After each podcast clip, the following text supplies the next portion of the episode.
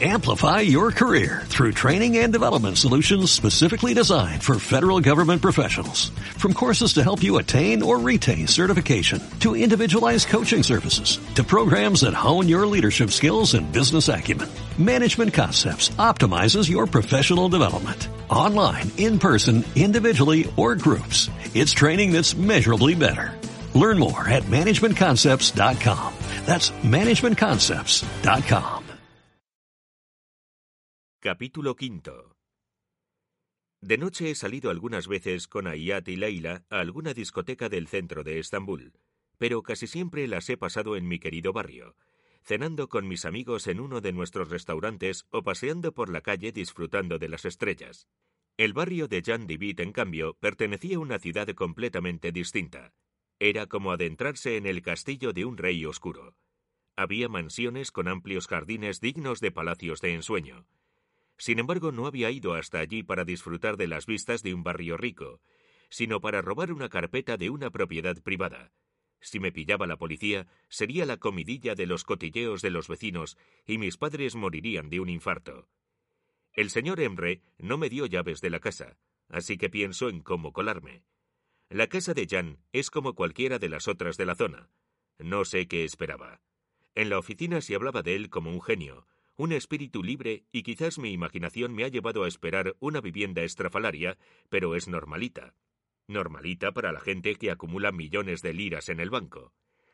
Al final decido imitar a los espías de la película y salto el muro, aunque carezco de la agilidad y el sigilo de una ladrona profesional. Casi me caigo de boca al saltar al jardín de Jan. Por suerte, apoyo las manos para no hacerme daño, y enseguida me levanto. Corro hacia el chalet y entro por uno de los accesos del jardín. ¿En serio era tan fácil colarse en el hogar de un millonario? Aquí debía de haber algún tipo de truco. Tal y como me prometió Emre, la señora de la limpieza ha dejado abierta la puerta del jardín y me cuelo por ahí. No sé de cuánto tiempo dispongo hasta que regrese Jan, así que no debo perder mucho tiempo. Voy al salón. Revuelvo un montón de documentación de un escritorio del comedor.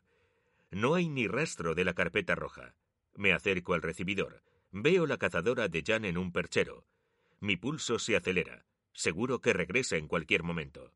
No se iría a correr por toda la ciudad. Subo las escaleras y entro en una habitación. Revuelvo. Encuentro la chaqueta del señor Emre. ¿Esta sería su habitación cuando viene de visita? Me suena el móvil y grito por acto reflejo.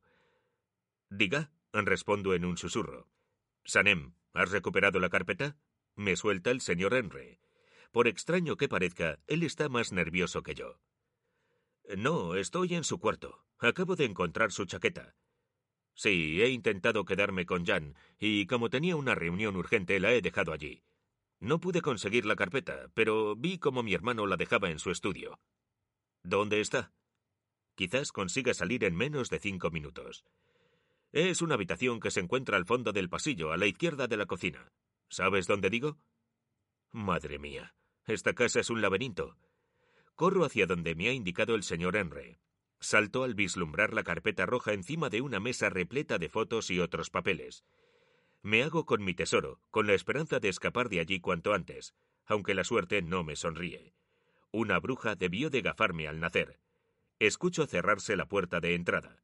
El señor Jan tararea una melodía con ritmo y ha encendido uno de los equipos de música del salón porque la canción resuena por todos lados. Ruedo por el suelo para esconderme detrás de una cómoda del pasillo y gateando me escondo en la cocina. Soy una espía, una ladrona indetectable, una pequeña gatita a la que nadie va a escuchar. Como el hogar de Jan es la casa de las mil puertas, huyo al salón a través de una de ellas. ¿Quién está ahí? escucho decir a Jan. No me queda otra. Lanzo la carpeta roja a uno de los carrones chinos de mi jefe. Seguro que sería de la dinastía Qing, o pertenecería a alguna antigua familia coreana. Sin embargo, para mí es la canasta perfecta. ¿Sanem? ¿Pero qué demonios? Jan enciende las luces. Me ve. Intento huir. Quizás si me esfumo se piensa que he sido una alucinación. Sin embargo, mi jefe se cruza en mi camino. Nos chocamos y me abraza para evitar que me escape. Oh, Dios. Huelo su sudor y noto sus músculos contra mí. Es como si atrapada por un depredador salvaje. Y aún así me siento segura, como si no fuera la primera vez que me abraza y me consuela. Sanem, ¿qué haces aquí? Yo... Vale. Ahora tendrá que pensar, si tengo suerte y no llama a la policía, que soy una chiflada. Mañana estaré despedida, y mi madre me desquiciará con un sermón de tres horas bien merecido. Pero debo fingir normalidad porque le debo al señor Henry un favor. Un favor con un valor de cuarenta mil liras. Y al pensar en mi otro jefe, mi cerebro se despierta. Soy una espía. Crear coartadas es mi rutina, con lo que me gano el pan del día a día. Dios, que no me denuncie. Por favor, solo pido eso. El señor Emre me dio las llaves de su casa.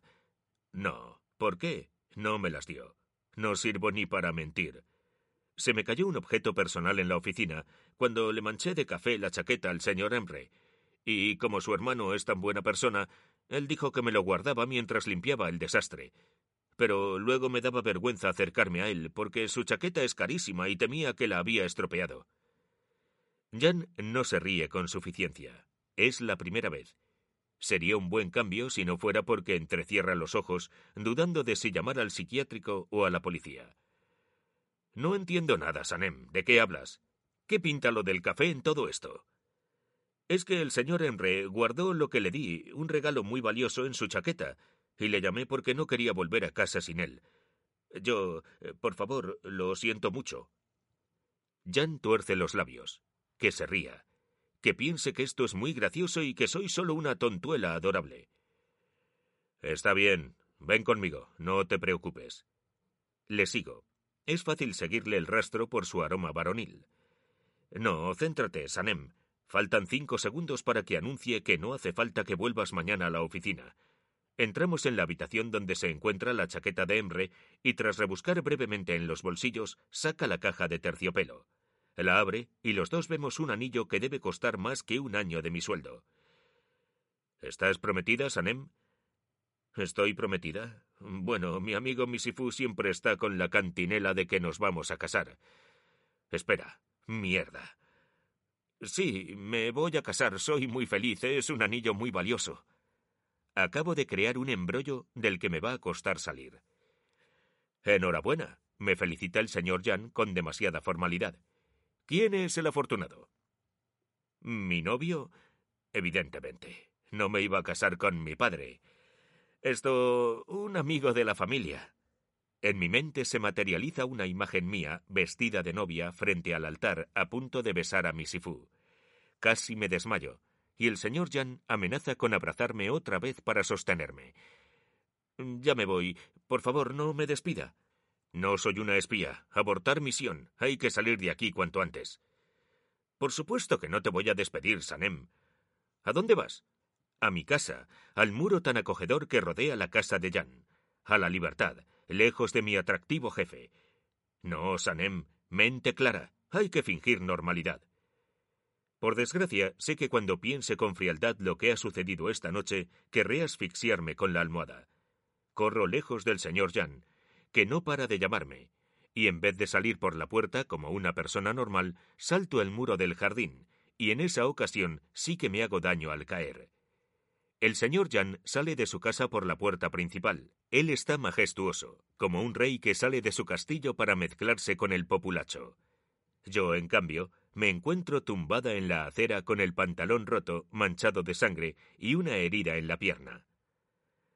Sanem, entra, por favor. Me invita Su Majestad como obra de caridad. No es necesario, señor, le responde su fiel plebeya.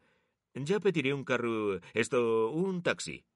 Me alejo cojeando sin dignidad, porque las aldeanas que se atreven a hablar con el rey no pueden aspirar a salir bien paradas.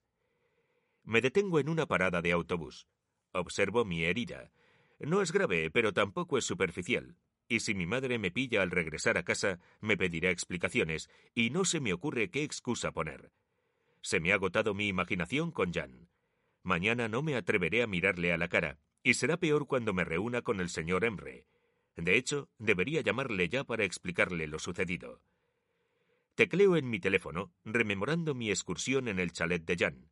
Enseguida divago y fantaseo con el aroma de Jan su abrazo. Regreso a una habitación a oscuras, donde mi albatros me estrecha contra él mientras me besa.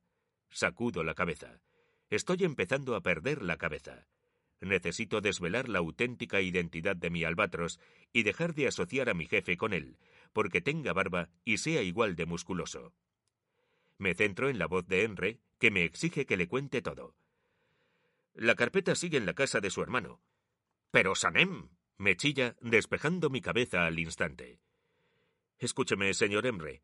La escondí para que su hermano no la encuentre, a no ser que le dé por hacer limpieza a medianoche, que, conociendo al señor Jan... Sanem, no es el momento de hacerte la graciosa.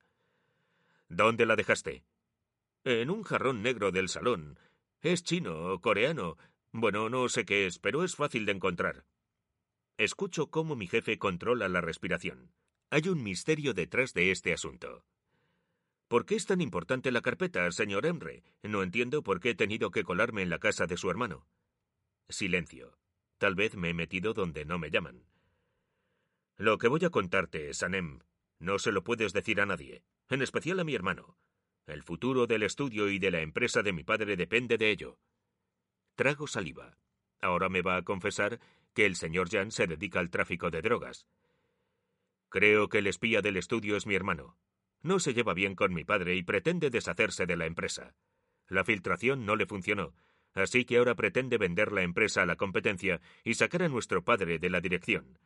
La carpeta que le diste es un proyecto secreto mío para tratar de sacarle de la dirección. No doy crédito a lo que oigo.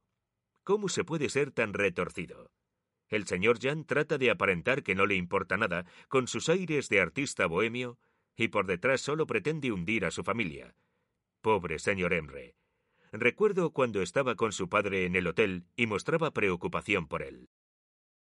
Sanem, me arrepiento de haberte introducido en esto, pero sin tu ayuda no podré desbaratar el complot de mi hermano. Señor, no sé cómo ayudarle. Solo soy una humilde diseñadora sin experiencia. Ahí radica tu principal virtud.